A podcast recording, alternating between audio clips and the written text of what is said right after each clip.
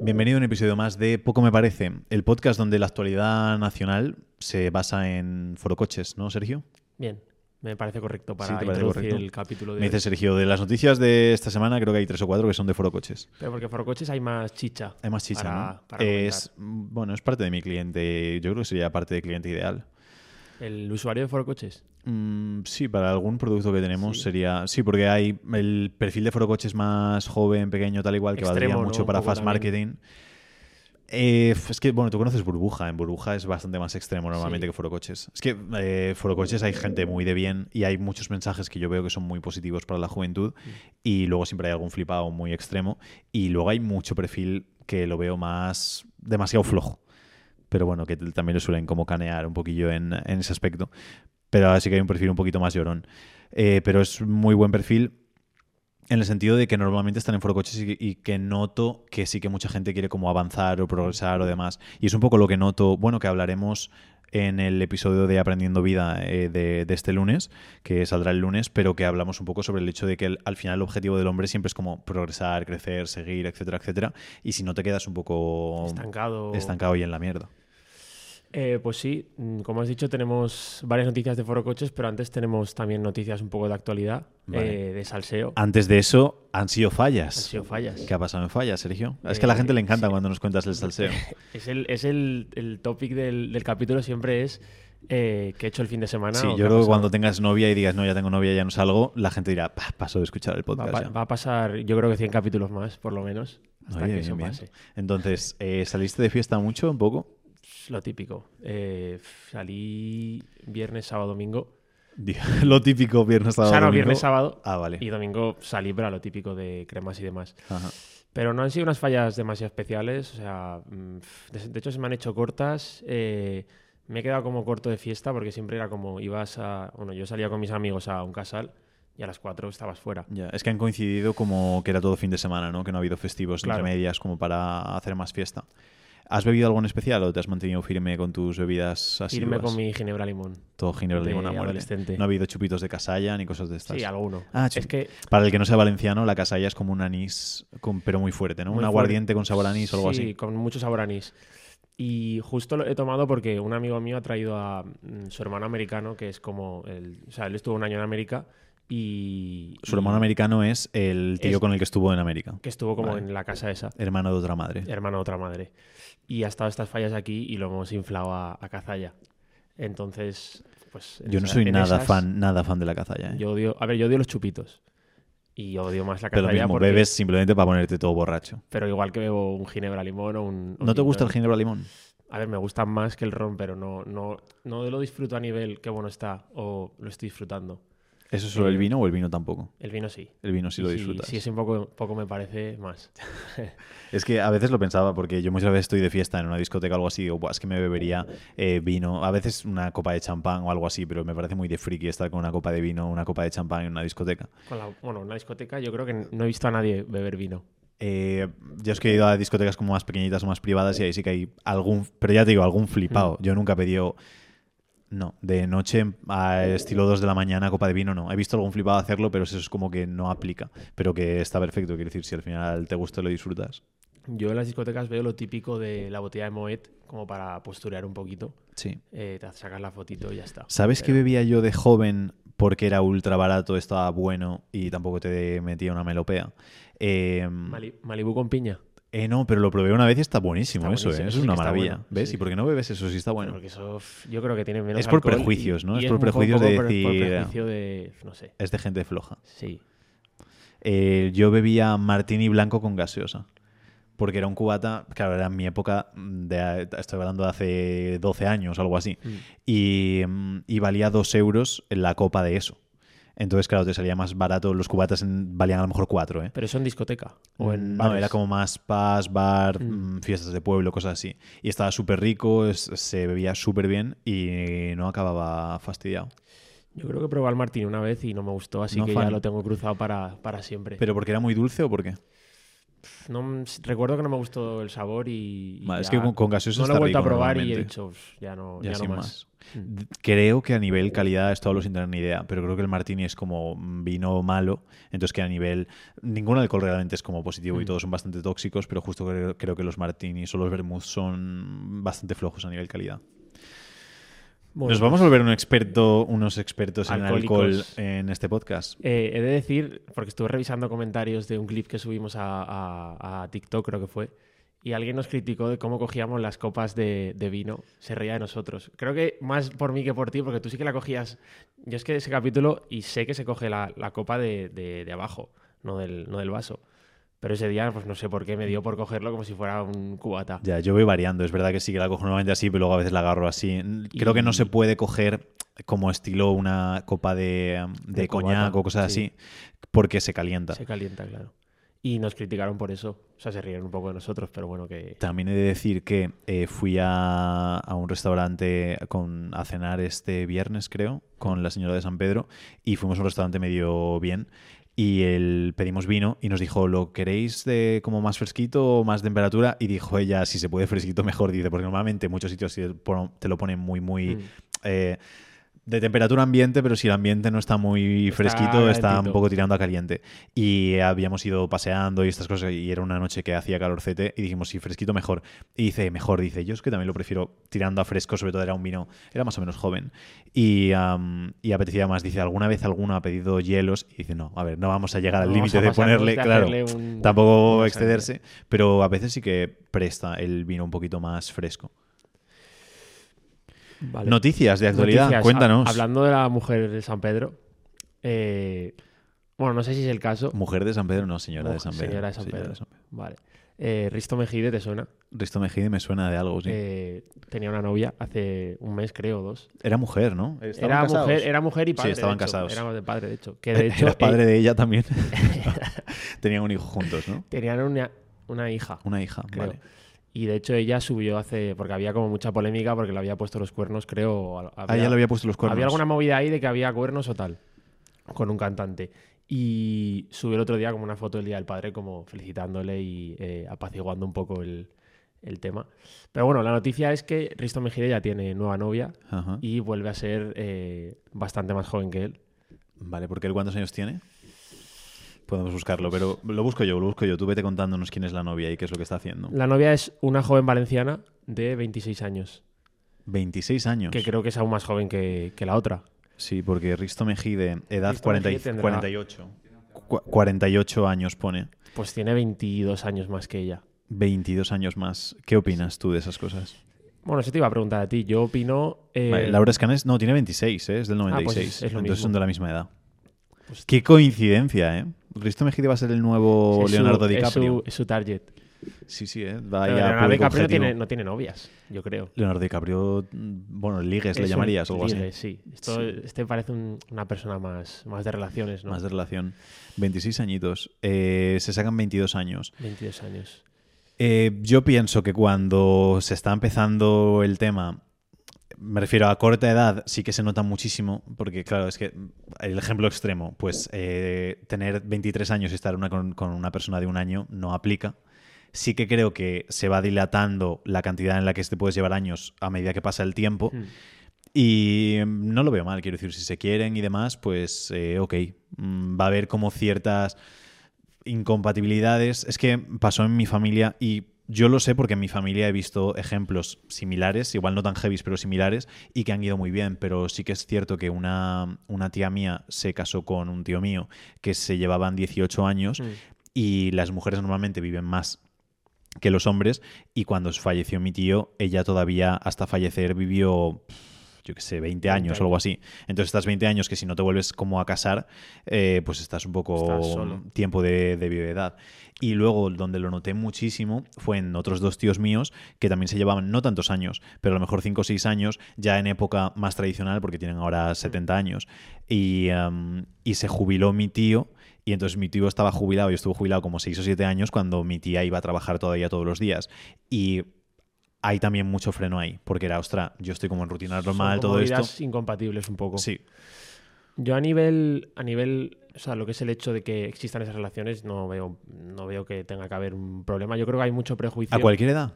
No, a cualquier edad no. A partir de una cierta edad adulta, pues, no sé, yo consideraría que ella tenga 22, 23.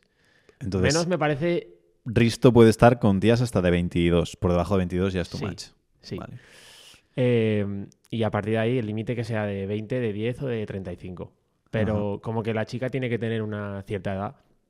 Si no, eh, lo veo un poco exagerado. Y- Que yo creo que antes, no sé si era más común que hubieran parejas más jóvenes o que la mujer enseguida buscara un, un hombre para casarse lo antes posible y tener hijos. Y ahora como que hay más prejuicio en ese aspecto. Sí, es que eh, voy a decirlo sin tener ni idea, ¿vale? Porque no tengo ni idea que venga alguien de mi familia y me corrija, pero es que lo fuerte es que no sé ni si es de mi familia materna o paterna, pero me suena la historia de una bisabuela o tatarabuela mía Mm. que cuando tenía 12 años o algo así, había un chico de, no, o 8 años o 9 años, pero que el chico se iba a la guerra y fue a casa de, de mis bisa, bisa, bisa, bisabuelos, lo que sea, para pedirle la mano y decir que iba a la guerra, pero que le guardasen a la hija que se casaba con ella cuando volviese. Y creo que sí que lo hicieron, decir, que cuando volvió de la guerra luego se casaron y todas estas cosas. Pero heavy, pero sí que antes había como un entendimiento más de, de ese aspecto. También es que, no sé, no sé si se quedaban embarazadas como muchísimo antes o demás. Sí, eso, eso yo creo que la media de embarazo o de, edad de embarazo es muchísimo más alta ahora. Yo creo que a las No, sí, ahora sí, pero quiero decir, no sé si llegaba al extremo de que a lo mejor se quedaban embarazadas con 14, 15 años, o si a lo mejor sí que era más con 18, 19, 20. 18, 19, 20 yo Sí, creo por que era un poco normal. ¿Y crees que se ve igual de bien cuando pasa al contrario? Porque está mal visto, entre comillas, lo de Risto con chicas jóvenes. Eh, ¿Crees que estaría igual de mal visto, peor o mejor si es una mujer de 48 o una de 50 con uno de 20 y pocos? Yo creo que es menos común ¿no? que, que eso pase. Eh, no sé, yo creo que entramos ya en un tema un poco, no sé si eh, genético o de mm, capacidad para reproducir, pero Ojo, te estás volviendo muy técnico tú, ¿eh? Es que el aprendiendo vida me, da, me está dando, me está dando eh, tablas. Pero yo creo que aquí es un tema de que lo normal es que un hombre mayor, o sea, como que la edad para mm, ser fértil en los hombres es más, más alta que las mujeres, entonces por eso también hace que sea más normal que un hombre esté con una eh, mujer más, más joven. Sí, sería un poco inconexo si, em, por ejemplo, quiero decir, si es un hombre que no quiere tener hijos o no quiere tener descendencia, lo puedo entender, o alguien que ya haya tenido hijos por su cuenta y que con 30 años diga, oye, pues ahora voy a estar con una mujer mayor, eh, lo podría entender, pero sí que es verdad que hay como cierta incompatibilidad, que si un chico de 22 años eh, no ha tenido descendencia y su idea es hacerlo, pues probablemente estar con una persona de 50 y pico no sea No la dar, mejor claro. elección. Pero bueno, en ese punto casi lo veo igual con, con el otro aspecto, que Risto sí que seguirá siendo fértil y todo bien, pero es cierto que está más complicado. Es que es lo que dices a nivel mm, biológico. Creo que es a partir de 35 años, primer embarazo en una mujer ya es embarazo de riesgo. Entonces probablemente si Risto fuese mujer, ah, ya no... Tendría Sí, o muchos problemas o incluso ya no podría tener ese Sí. primer hijo. Bueno, pues mm, de la noticia poco más que eso, que tiene la, Ahora, la novia y, y que no quiere revelar su, su identidad por respetar el anonimato y que no, que no se genere... Vale, y Salseo, tú, ¿cuánto, qué margen de edad por encima y qué margen de edad por abajo has tenido y te marcas teóricamente?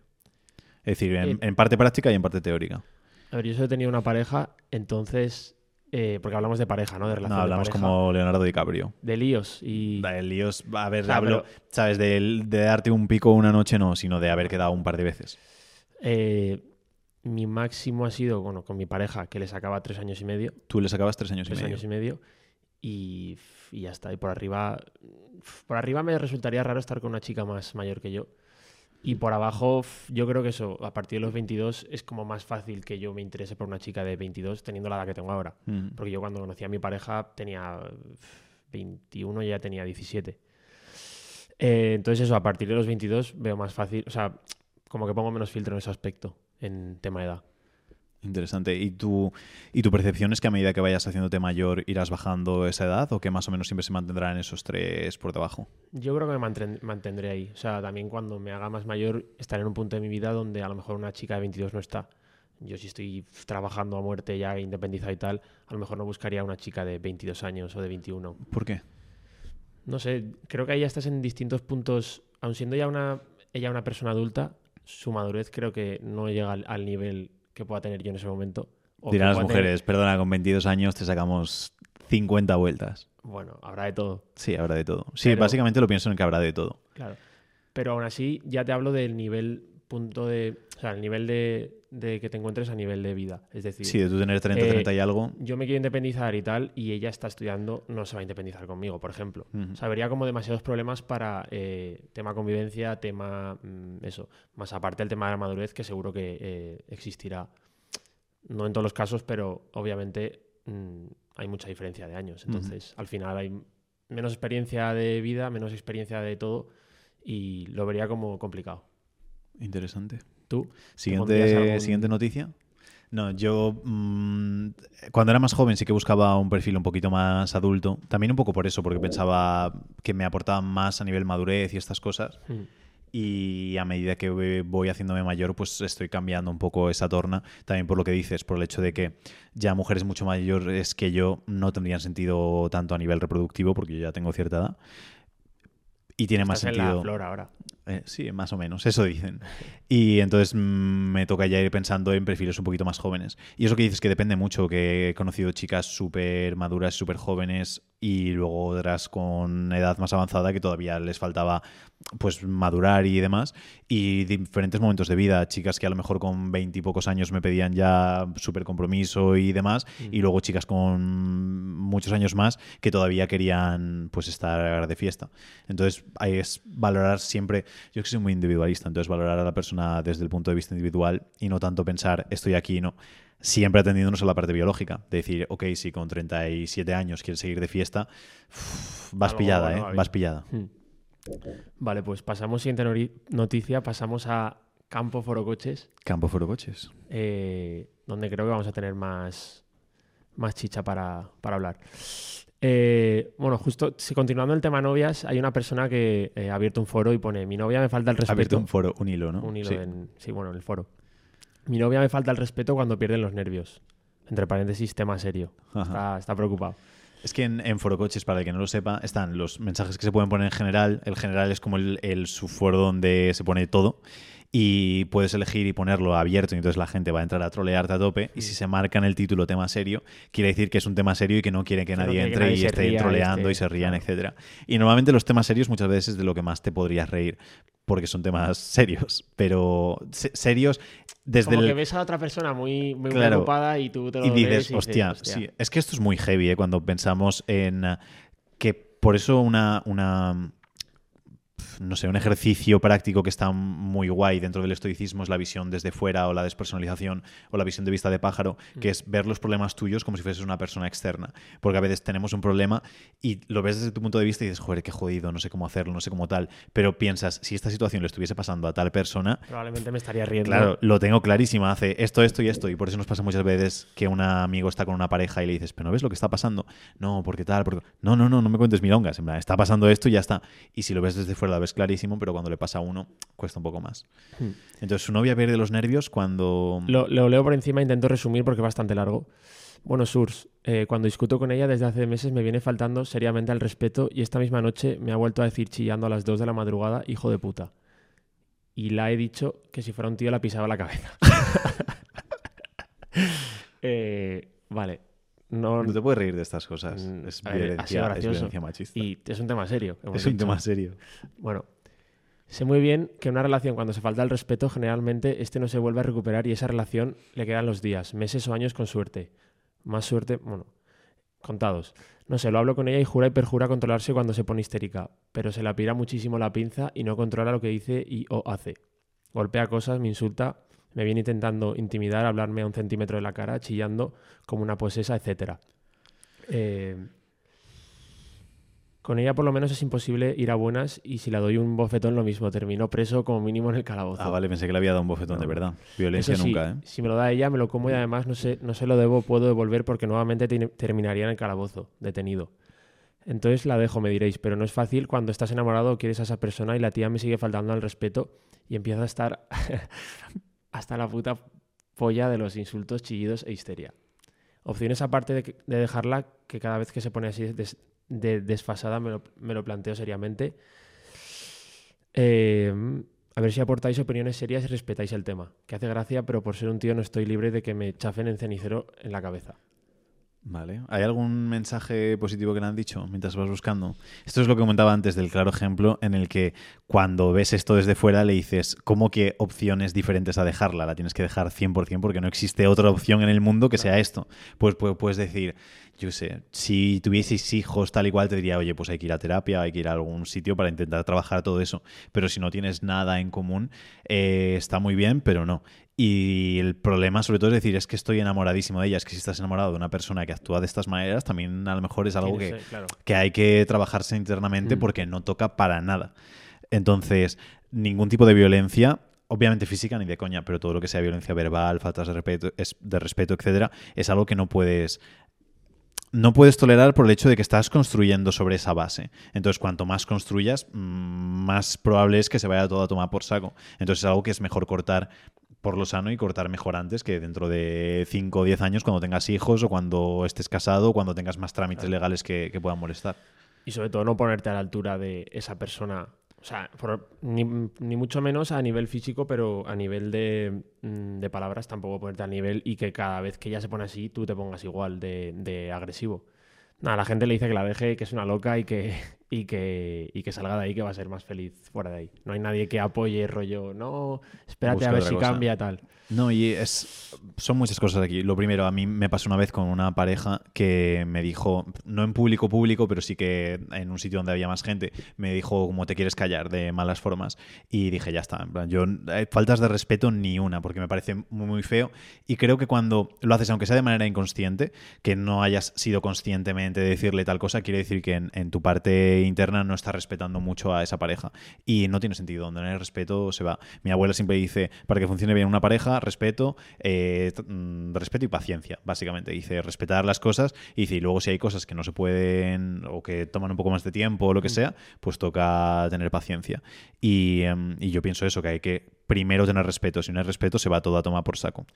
Yo creo que a veces el respeto se confunde con confianza en el sentido de como tengo mucha confianza con esta persona, le puedo decir ciertas cosas o puedo tratarlo de cierta manera porque como tenemos confianza, es como si yo a mi amigo le digo hijo de puta. Pues es que luego ahí también es la intención con lo que lo dices, ¿sabes? Si es como. Sí, sí, obviamente. Yo, a veces se lo digo, estoy con alguna chica o con alguna pareja y le puedo decir, ay, cállate, no seas tonta. Pero no estoy diciendo, te quieres callar, pedazo imbécil, ¿sabes? Es, como diferente el, aspecto. Entonces, si te lo dice gritando a las 2 de la mañana, hijo de puta, probablemente no te lo diga. En este caso, obviamente, claro, por la confianza no justifica nada. Igual. Y luego hay cosas, yo que sé, a lo mejor en sexualmente, si a alguien le gusta el tema de la violencia, pero la violencia creo que es algo que ya es como. Eh, no es que sea te hace una falta de respeto verbal y dices, oye, que esto no vuelva a pasar. No, si hay violencia es como hay que alejarse de ahí 100%, sea por el lado que sea. Pero, pero la parte de falta de respeto también me parece muy, muy heavy. Y luego, muchas veces el problema que veo mucho en los hombres actualmente, me imagino que a lo mejor en las mujeres también pasa, pero no, no tengo tanto conocimiento ni tanta charla con ellas como para eso, pero un problema que veo muy grande en el tema de los hombres es el hecho de la falta de abundancia, que probablemente, porque me ha pasado con amigos, de decir, joder, es que sé que mi novia eh, no se está portando bien conmigo, pero si no, ¿con qué me quedo? ¿Sabes? O me quedo sin nada. Y es como, no, es que hay un montón de gente y si no eres capaz de aspirar a nada mejor, trabajas hasta ser capaz de aspirar a algo mejor, pero si no estás conforme con eso y hay cosas como esa en las que no tienes que estar conforme 100%, mm.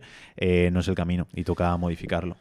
Y aquí otro, o sea, otro problema que veo con este tema es hasta qué punto, o sea, el cómo confiar que falta de respeto y cómo confiar que puedes cambiar a esa persona o me ha hecho esto, pero si lo hablamos y le digo que me molesta y tal, que lo puede cambiar. ¿Tú aquí confías en el cambio de la gente o hay ciertas cosas como que son muy, muy tajantes? Para mí hay cosas que son muchos límites. Entonces, por ejemplo, eh, yo sé, el, nunca me ha pasado, pero me han contado alguna vez de alguna, algún, ni siquiera amigo, conocido, de alguna novia cruzárselo un cable y sacar un cuchillo y decir no sé qué, no sé cuántos, eh, te apuñalo. Pues yo digo, yo eso directamente no lo hablo, ¿sabes? Digo, venga, cuídese, páselo muy bien, pero no quiero volver a saber nada una mala palabra, yo sé, un hijo de puta en mal momento puede ser, ¿sabes? Situación de ultra nervios, tal y cual, que puedes medio hablarlo y decir, oye, y no vuelve a pasar y hmm. ya está.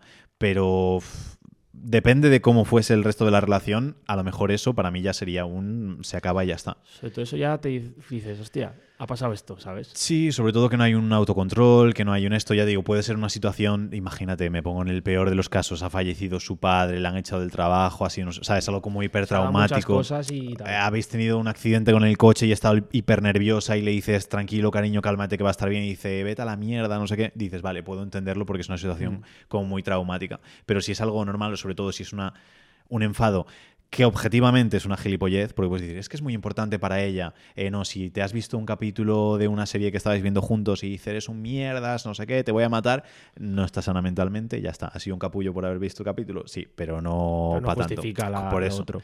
Entonces hay ese punto. Pero hay cosas que se pueden hablar y cosas que no tienen sentido. Es que nunca me ha pasado eso. Quiero A decir, ver, con- esto me parece extremo. ya te digo, lo máximo que me ha pasado ha sido un eh, te quieres callar. Ha sido lo único que me ha pasado. Nunca nada a nivel violencia ni nada por el estilo. Entonces, ya te hace entender que hay.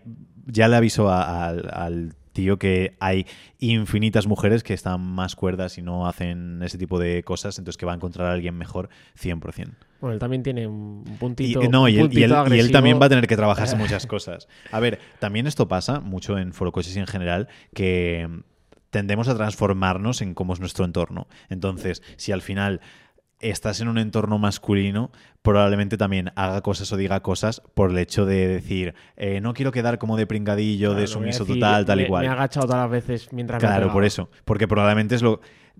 Lo mismo esto pasa con, con todas las relaciones. Normalmente no es que sea de repente un día se le cruzan los cables a la tía y me ha soltado todo esto. Probablemente primero tendría una falta de respeto ligera Mm. y eso lo ha ido aumentando. Lo he ido permitiendo, por así decirlo. Correcto. Y se ha visto como con más capacidad de hacerlo. Y esto es algo que normalmente hay que ser, hay que marcar, hay que poner un marco en la relación de tener muy claro qué cosas no vamos a, a soportar y cuando se está yendo hacia el lado que no toca, decirle, eh, antes de que se vaya más, que sepas que, Que esto sepas que si no es esto así. sigue pasando, Claro. se va a acabar. Igual que mm, si.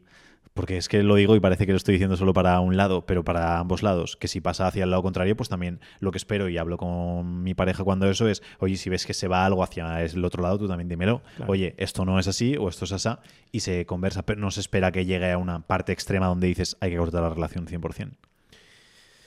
Son complicadas las relaciones. ¿Has ¿eh? tenido algún jaleo muy heavy alguna vez? No, bueno, no. claro, solo has tenido una pareja en Solo he serio. tenido ¿no? una y todo muy sano en temas de conducta y en temas de día a día, todo muy sano. Temas de conducta. temas de conductas agresivas, todo muy sano. Eh, y se ha acabado por desgaste y por otras cosas, pero no por este tipo de... Se acabó el amor de tanto se usarlo. acabó el amor de tanto usarlo. Pero no por este tipo de hechos, o sea, nunca ha habido, nadie ha sobrepasado tal límite. Ajá. No sé. Y Mejor. tampoco, tampoco conozco estos casos en un entorno cercano. Así, a- o sea, este nivel de agresividad no conozco. Eh, normalmente también he de decir, porque yo los casos que conozco es porque ambas partes son bastante así, ¿sabes? Es, es muy raro, hombre, puede pasar, pero normalmente eh, ambas partes se retroalimentan. Vale, seguimos foro coches. Vamos. Vamos. Eh, interesante. esta me ha hecho gracia porque en el fondo lo pienso y me puedo incluir en algún en alguna de estas de estas eh, categorías y se ha hecho una lista de las gilipolleces en las que los jóvenes eh, queman el dinero y aquí hay varias que yo la verdad eh, alguna vez he gastado el dinero Eh, y no son cosas tan tan raras Eh, pero ¿Cómo es de larga la lista? ¿Tiene número? no, es la, la gente va aportando como cosas Ah, vale. y va, va- va aportando como su opinión. Entonces vamos leyendo y, y decimos qué pensamos cada uno de Vale, perfecto. Primera. Primera.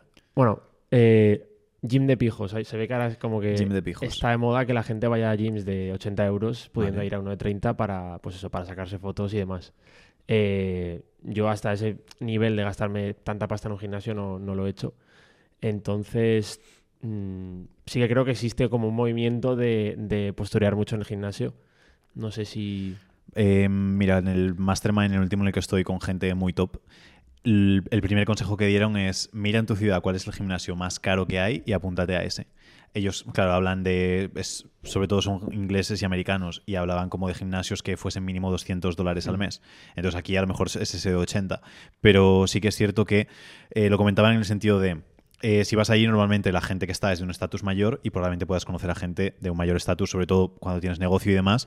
Dice al final, una conexión o un negocio o un algo puede darte lo suficiente como para parar el gimnasio mm, 100 veces. Y normalmente, no siempre, pero es un gimnasio de mayor calidad, con mejores cosas, con mejor material, en mejor zona, etcétera, etcétera, mejores Más servicios. servicios, claro. Por lo tanto, suele tener mucho sentido el hecho de hacerlo, siempre y cuando no lo hagamos únicamente por el hecho de decir, Voy a este Sí, gimnasio, por hago una posturear y ya está. mira lo- el dinero que tengo. Es que el tema de esto es que yo normalmente o te vas al top o te vas ya a lo más económico, que en este caso serían cadenas eh, normales. Yo, por ejemplo, estoy en Alta Fit apuntado, entreno casi todo en casa, pero luego si, por ejemplo, viajo o demás, pues para tener el, acceso, eh, estoy en uno normal. Mm, Está bastante bien a nivel cadena y demás. Eh, lo...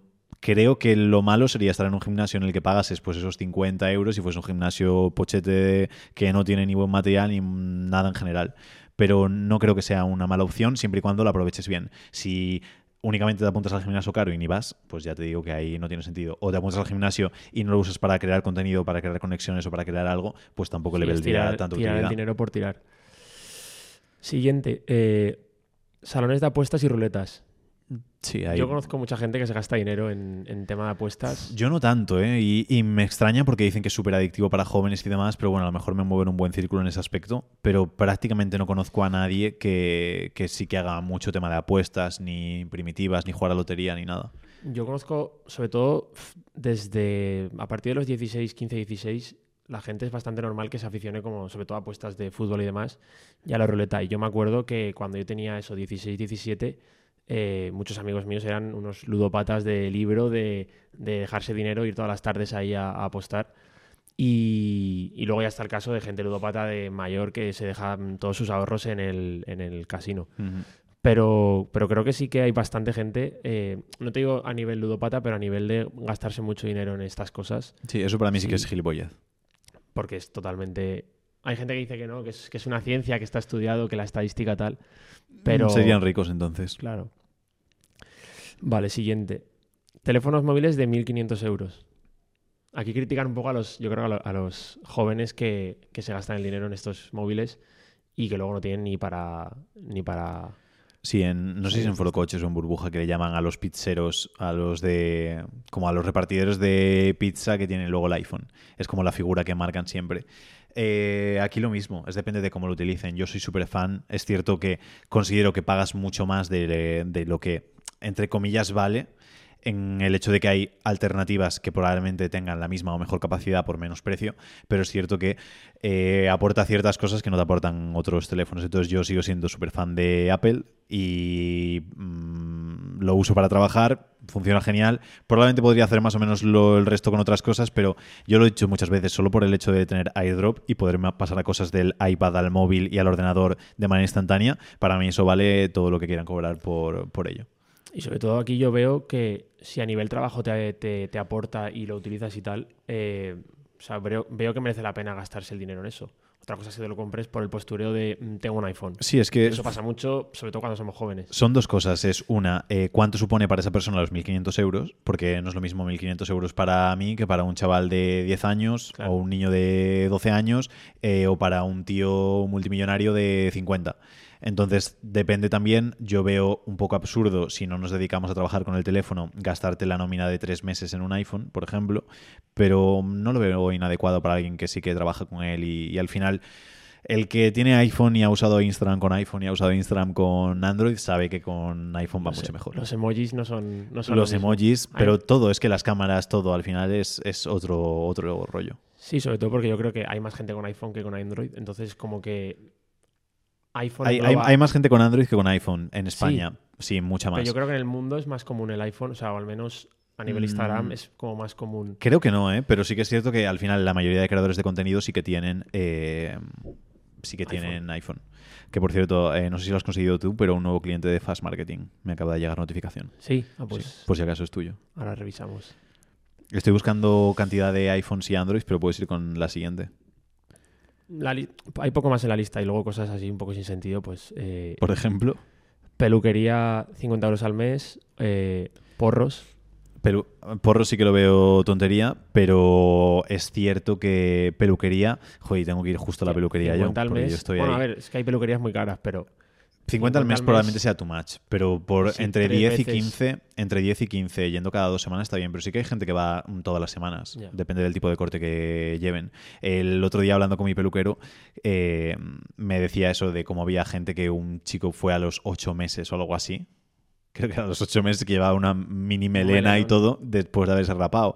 Y que dice, tal, sí, que estuve aquí contigo y esto. Y dice, ¿estuviste cuándo? Y dice, sí, vine justo cuando entraste aquí hace 8 meses, tal. Y dice, hostia, como para acordarme, ¿sabes? Hay mucha gente que hace eso de se lo rapa y vuelve y a luego que vuelva a crecer. Eh, yo creo que es como. Actúa de dos maneras. Uno, nos sirve como maquillaje a los hombres, el hecho de ir bien cortado el pelo. Y te juro que a mí me sirve como terapia también. Te vas a cortar el, a pelo. cortártelo. Sí, terminas, te miras al espejo y dices, joder, ya Te me ves siento, como diferente, me siento ¿no? mejor de lo que me sentía antes. Entonces creo que sí que sirve. Y si luego ya tienes buen rollo y te llevas bien con el, con el peluquero. ya vas por un Claro, yo voy, de, me echo las "No me lo risas, cortes". tal y cual. Entonces est- está bien también. Mira, Android es ah, el 84,1% de la población y iOS un 15,9%. Hostia, pues es he, de pa- he 2020. patinado, he patinado como un campeón. es que en la muchísimo. noticia. Eh, pues Muchísimo. yo pensaba que era lo contrario, pensaba que iPhone la verdad tenía como más, eh, más presencia, sobre todo porque, joder, bueno, al menos en mi entorno, la mayoría de gente tiene un iPhone o ha tenido un iPhone o Porque eres rico. ya igual me muevo en, en entornos así, por eso. No, pero mira, por ejemplo, en Estados Unidos sí que es mayor la gente con, con iPhone que con Android. Pero en la mayoría de países muchísimo, muchísimo más alto el, ah, el El uso de Android. Me da culpa entonces. Tú a culpa. ¿En porros bien o en porros mal? Eh, yo. no Hemos hablado alguna vez de porros, ¿no? ¿Puede ser? Sí, Sí. tema de consumo de cómo lo veía yo, de si lo, lo legalizaría y Ah, es demás. verdad, cierto. Pero yo porros no. Vale. no Siguiente noticia. Siguiente noticia. Vamos a darle con un poco de movimiento a esto. Vale. ¿La puedes hilar bien? Eh, si me carga la página, sí. Uh, se ha petado. Si no tenemos la de... Bueno, ¿sigue, sigue siendo Foro Coches? Vamos a, bueno, vamos a burbuja. Vale. Vale, la noticia de eh, la decadencia del físico. Ajá. Bueno, no es noticia, es un comentario de un tío random. Bueno, sí. Eh, nosotros decimos noticias, pero son todos Ajá. foros y hilos de, de- de gente que comenta. Es la actualidad lo que se pregunta a la sociedad española. Lo que interesa a la gente, las Claro. noticias de la política, ¿a quién le interesa? Vale, pues nada, es un tío que comenta que a partir de los 35, de los 35 el físico va en decadencia absoluta. Eh, y comenta, y quien diga lo contrario fue un gordo come- comedoritos en su adolescencia o un viejo que no asume su derroición. Es que, es que esto lo estuve hablando antes con Sergio, porque justo es un comentario que tuve con alguien el otro día, que am, estábamos hablando, vale, sí, con la señora de San Pedro sobre el hecho de el pico en el momento de tu vida en el que mejor estás para hombres y para mujeres, que es un poco diferente. Entonces, en los hombres suele estar alrededor de los 35 años. Eh, técnicamente se supone que es sobre los 37 años. Yo pienso que está más cerca de los 32, 33. Pero bueno, marquemos 35 por llegar a ese punto conforme. Y luego de mujeres también hay quien piensa que está cerca de los 22, gente que piensa que está cerca de los 25. Vamos a marcar los 23, más o menos. 23, 24, por ahí. Eh, el tema es por la parte de fertilidad, por la parte de sobre todo los hombres de estatus o, o progreso a nivel objetivos y demás. Y entonces lo típico cuando se comenta esto es que sale la gente y dice, eh, sobre todo mujeres, que dicen, pues yo con 30 estoy mucho mejor de lo que estaba con 20 o con 22. Y aquí es lo que dice él, dice, ya, si te dedicabas a comer doritos y a ver la tele y a pincharte heroína y y, a salir de fiesta, pues es normal que físicamente estuvieses mejor y ahora te ha pasado. Normalmente eh, hacia los 27 años es cuando llega la parte de... Esto hablo a nivel mujeres, a nivel psicológico, ¿vale? Que nadie me meta cosas. Si alguien quiere, le paso luego fuentes y, libros para que se puedan leer. Pero a partir de los 27 empieza un poco la, la ansiedad por competición. Es cuando se empiezan a dar cuenta de decir, ostra, hay mujeres que son más deseables para el perfil de hombres con el que me movía y ya no soy tan deseable como antes. Y a esos 27 suele generarse un poquito de estrés, un poquito de ansiedad y dice, me voy a apuntar al gimnasio y voy a empezar a cuidarme. Entonces, si es una mujer que desde los 20 hasta los 27 no se ha cuidado nada y empieza a cuidarse, y empieza a ir al gimnasio o a hacer deporte, a alimentarse bien, a cuidarse la piel, etcétera, etcétera, probablemente esté mejor. a los 30 que está Claro, mejor. claro. está mejor con 30 de lo que estuviese con 22. Pero si se hubiese cuidado desde los 20 a los 22, 23 estaría increíble y, y estupenda. Y lo mismo con los hombres, que dice a partir de los 35 se va todo a tomar por saco. Y hay gente que dice, no, pues yo con 40 estoy mejor de lo que estaba con 20 y pico. Porque con veintipico eres un desgraciado y estabas ahí en, claro, drogándote. hecho un desastre. Entonces lo puedes cuidar, pero lo habla a nivel hormonal, creo que lo, lo decía alguien por ahí que decía, la testosterona que tienes con 20 años no es la misma que tienes que después con 40. El hecho de recuperarte, de poder cuidarte, de tener esa energía, de tener esa vitalidad, etcétera, etcétera, no se mantiene con los demás. ¿Hay tíos que con 50 están mejor que con 25? Sí, pero porque han llevado unos muy mal el 25. Y lo mismo con las mujeres. Es imposible. Es que iba a decir, es un caso muy raro, habrá alguna excepción por ahí, pero es imposible estar con 35 mejor de lo que estabas con 22 si con 22 te cuidabas. Yo tengo una teoría aquí, sobre todo con los hombres, eh, porque me fijo mucho en estas cosas. Yo creo que a partir de cierta edad el tema barriga es casi imposible que no exista en cualquier tipo de hombre con cualquier tipo de constitución, salvo que sea el típico chetao de deporte, de triatlón, de, maratón, que está así. Eh, o sea, creo que la barriga de padre es algo eh, universal y que existe con... Es que mi padre sí que tiene O sea, barriga, yo- imagino que el tuyo también. El mío también. Pero creo que es algo como que los hombres no podemos luchar contra eso. Es, hagamos la que hagamos. No, sí, sí que puedes luchar. ¿eh? Yo conozco muchos, eh, he conocido muchos padres de, de amigas y demás que estaban súper bien, pero estaban muy, muy, muy delgaditos. Y sé de muchos padres que están eso delgaditos, pero sí que es cierto que eh, te vas acomodando.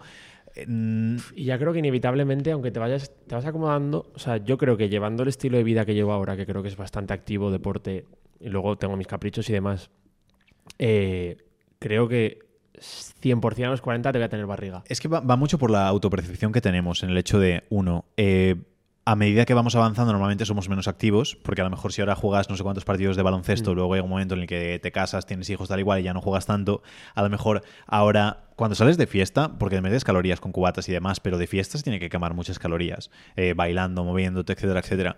Eh, comidas que te saltas, que cuando, creo que es algo que pasa muchísimo cuando eres padre, sin ser padre, pero por lo que he hablado de otros padres y lo que he visto, eh, cuando eres padre dejas de saltarte comidas e incluso e incluso terminas comidas de tus hijos, que Hmm. esto me lo han dicho muchas veces, de decir, no es que empiezas, que si le das el yogur y no lo quiere, te terminas el yogur, que si no sé qué, tal, y te terminas el este, entonces te metes calorías extra y luego sí que es cierto que el metabolismo va disminuyendo a Hmm. medida que nos hacemos mayores. Y entonces probablemente a lo mejor de ahora a cuando tengas 45 o 50 años quemes unas 400 calorías menos al día, que a lo tonto se nota. Entonces hay que ser consciente, tener una autopercepción adecuada Sí. para decir, vale, tengo que comer menos o intentar esforzarme un poco más para, para quemar lo que antes podía hacer, Claro. pero que la mayoría de la gente no lo hace. Yo hablo aquí de que con el nivel de esfuerzo que tengo ahora, que no es Sí, excesivamente grande, mismo nivel de esfuerzo, misma alimentación exacta, engordarías engordaría. igualmente porque Entonces, tu metabolismo baja. Creo que llegado a ese punto hay que hacer un- esfuerzo extra que a lo mejor en ese momento, si tienes mil cosas de familia, de trabajo, de tal, no lo haces, te pillas cinco años malos y te pones, no te digo como una vaca, pero te pones... te Mira, pones ayer me llegó un poco de hate, bueno, que luego creo que vamos a comentar la noticia. Pero, bueno, me espero luego, sino a cuando comentemos la noticia. Bueno, el tema es, lo suelto, da igual. El tema es que yo, por ejemplo, tengo un problema de que me pongo gordo, es decir, yo engordo. No tengo problema de la gente que dice, Buah, yo lo que quiero es subir de peso y no soy capaz, tal y cual. Yo, si dejo de prestar atención, me pongo como una foca. Pero es todo tema mental y siempre lo pienso a nivel ah, frustración porque digo, es que mira que es fácil adelgazar, porque perder peso implica no hacer cosas, ganar peso implica hacer cosas. Hacer. Porque la gente piensa, no, es que para perder peso tienes que hacer un montón de deporte, tal cual. Digo, no, no, para nada. Para perder peso tienes que cerrar la boca, no comer. Entonces, te quitas esfuerzo. Si comes cinco veces al día, comes tres o comes dos o comes una vez al día y probablemente pierdas peso. Y si no comes ninguna, comes cero y vas a perder peso sí o sí. El esfuerzo es cero. El esfuerzo, si quieres subir peso, implica comer más, a lo mejor estar lleno, no encontrarte bien y tener que seguir comiendo para subir de peso. Sobre Entonces, todo al nivel de tema gimnasio, de ganar volumen, o sea, la Sí, gente o- dice que el sacrificio es O es gente que no tiene apetito, ¿sabes? Sí, claro, también dicen que cuesta mucho más a nivel fisiológico. Pero gente que no tiene apetito, que a veces tiene, yo que sé, mi abuela ahora, por ejemplo, está súper mayor y le cuesta muchísimo esfuerzo comer porque no tiene apetito. Y tienes que forzarte a comer. En cambio, para lo otro es lo contrario, es decir, no tengo que hacer nada. Pero ahí es la lucha con uno mismo y es la lucha contra el aburrimiento, contra la frustración, contra la ansiedad, contra lo que sea, de decir, bueno, cojo, yo qué sé, pues lo que coja la gente de un kilo de helado y me lo meto de una sentada. Entonces, para mí, muchas veces excusa y lo digo por mi propia experiencia, que es el hecho de que yo cuando la lío parda es por eso, porque no gestiono bien una ansiedad, no gestiono bien un aburrimiento y digo, Buah, pues me pido una bolsa de patatas fritas y me la como. Y ahí pues te has metido las calorías que sean y las liado parda. Eh, lo único que tienes que hacer es no hacer nada. Si no haces nada, adelgazas. No hay que añadirle un montón de historias e inventos. Yo aquí al, al final creo que es, depende de la persona y depende de la mentalidad que, con la que enfocas tu dieta, porque al final yo creo que si has estado toda la vida, si tienes facilidad para engordar y has estado toda la vida como mm, restringiendo tu ingesta o cortándote más con ciertas cosas, porque a la mínima que te pasabas engordabas, tu mentalidad va a ser siempre de restringir, restringir, restringir y te va a costar más a lo mejor perder peso que ganar Sí. peso. Eh, en cambio, una persona que no engorda ni a tiros, pues va a ser lo contrario y lo que le va a costar es lo otro. Entonces Sí, yo creo que es- depende un poco de... de- Y el problema es que si lo haces añadiendo cosas que recuerdo en, en el gimnasio, el primero que me apunté en Valencia, había una chica que, que era guapísima y estaba increíble a nivel físico, eh, que no estaba como súper delgada ni súper mazada, ¿sabes? Típico. Es que a mí es el típico físico que sí que me gusta, que tiene un poco de curva y todas estas cosas. Y yo, la típico que empiezas de joven y vas eh, al gimnasio casi todos los días de la semana con los amigos, de risa, jijaja. Y me acuerdo de la chica que estaba todos, todos, todos los días en el gimnasio. Cuando llegaba ya estaba, cuando me iba todavía estaba y a muerte. Es decir, acababa empapada, esforzándose a muerte en todo. Y es lo que digo, no es que estuviese ni ultramazada ni ultra delgada. Estaba pues con sus curvitas y tal y cual. Y digo, buah, qué pu-". siempre pensaba, qué putada para esa chica porque esto es imposible gestionarlo. A lo mejor, pero a largo plazo el pensar todos los días de la semana con esta intensidad, con todo esto, digo, buf, qué jodido. Y digo, esta chica muy probablemente, esto hace 10 o 11 o 12 años. Entonces, si ahora no sigue en esa intensidad y ha mantenido esos hábitos alimenticios, probablemente eh, ahora tenga un sobrepeso heavy. Entonces, mm, sobre todo, está bien el hecho de hacer deporte y moverte, pero yo siempre soy más partidario de que el cardio se usa como puntual y no que sea imprescindible para poder estar flaco. Y para mí es imprescindible ahora mismo porque me meto unas calorías que alucina cualquiera, pero hay que controlar eso. Eh, ¿Tenemos última noticia? Última noticia. ¿O ¿La lees? ¿Última noticia o, o terminamos? Cristian, ¿tú qué piensas? Vamos, Eh, vamos a por la hora de programa, ¿eh? Vamos a por la hora. No, esta la hacemos breve. No, porque ha habido un poco de hate. A ver si la tengo aquí en el historial. Ta, ta, ta, Ah, aquí está. Ansiolíticos, 15 años. Eh, una noticia que hubo. eh, eso, me llegaron mensajes muy positivos y algún psicólogo y todo hablando sobre que es un problema muy heavy que hay que tratarlo en serio. Pero era sobre que decían que en España eh, más de 10.000 adolescentes consumen a diario ansiolíticos y que se había, en menos de una década, década se había multiplicado por más de por 5, Sí. que eran 1.800 hace en 2002, no, 2005 creo, o en 2008 y ahora ya estábamos en más de 10.000. Y había, ponía el caso de una chica, María, que es un nombre ficticio, eh, tengo 15 años y me siento como si yo hubiera llegado a los 40 y hablaba sobre el hecho de que mm, empezó con 12 años, le diagnosticaron ansiedad y que vino creo que a raíz de un episodio de... mm, de que, bueno, eso, decía, cuando estaba en mi casa no podía parar de llorar y también me daba muchos atracones, etcétera, etcétera, y que una vez, eh, eso, que se metían con ella en el instituto, que le llamaban gorda, foca, bollo, etcétera, etcétera, y que no podía ponerse a dieta porque le diagnosticaron anemia. Mm, Quiero decir, no tengo ni idea, no soy médico, pero me imagino que es más excusa que otra cosa. Porque si no puedes ponerte a dieta, pues puedes comer más o menos saludable. No sé Mm. por anemia que tienes que comer, más hierro o algo de esto. Más hierro, sí. Por eso, que me imagino que te puedes suplementar y ya está. A lo mejor hay cosas que no puedes comer, ok, pero seguro que nadie te obliga a comer ni patatas fritas, ni helados, ni cosas. Y si no puedes coger y andar un poco más y ya está.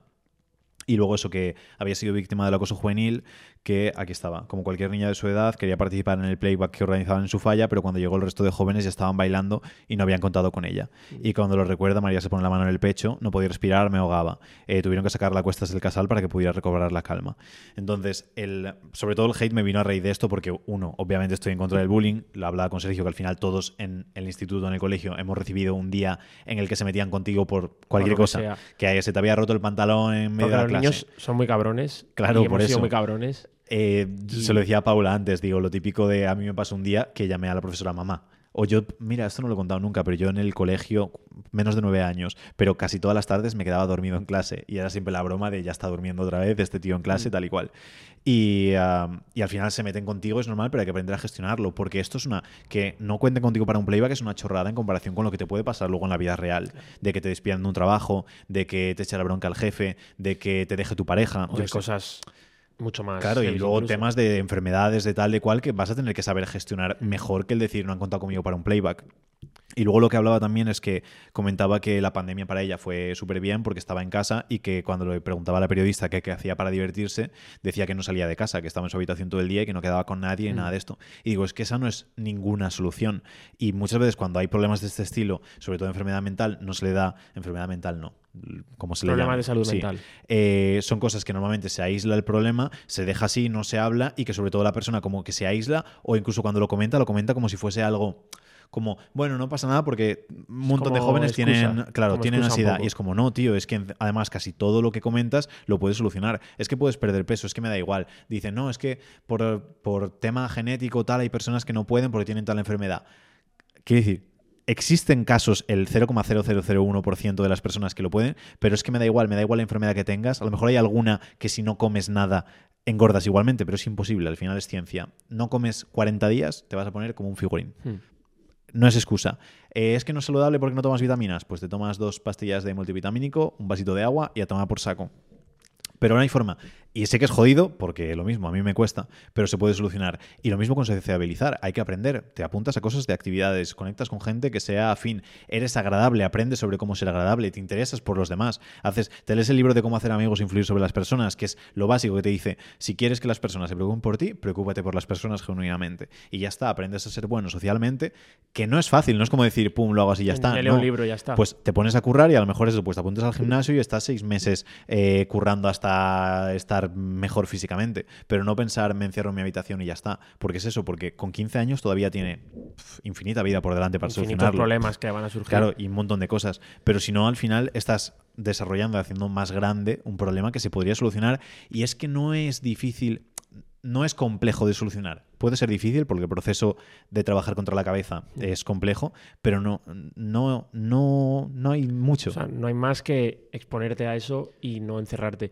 Yo aquí, o sea, en la noticia veo como dos partes. Una, que es la parte de los padres, que a esa edad tienen que también estar educados en el sentido de, le está pasando esto a mi hija o tiene este problema, no puedo evadirla de todo, no puedo hacerla sentir, aunque sea víctima, no hacerla sentir víctima, porque entonces si se siente víctima, no va a poder hacer frente nunca a ese problema y sobre todo que no le sirva de justificación para no afrontar eh, los problemas.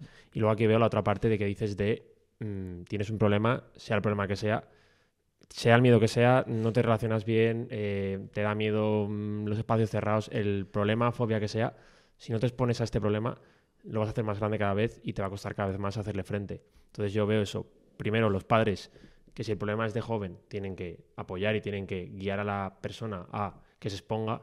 Y por otro lado, la propia persona, cuando ya tenga un cierto nivel de madurez, ser capaz de eh, afrontar esto. Mm, Pues, por ejemplo, mm, Carla eh, no le gustaban los perros, le daban eh, pánico y ahora se ha comprado un perro. Supongo que el perro le gustará, pero eh, también lo hará por mm, afrontar ese miedo y superar ese miedo. Sí, Es es, la y- única forma. y que lo ha intentado varias veces, ¿sabes? Que no era como de repente, pum, lo compro y ya sino que iban, iban a perreras, eh, los veían, el tal y cual, como Es un proceso mental que tienes que hacer y un esfuerzo que tienes que hacer para, para afrontar eso.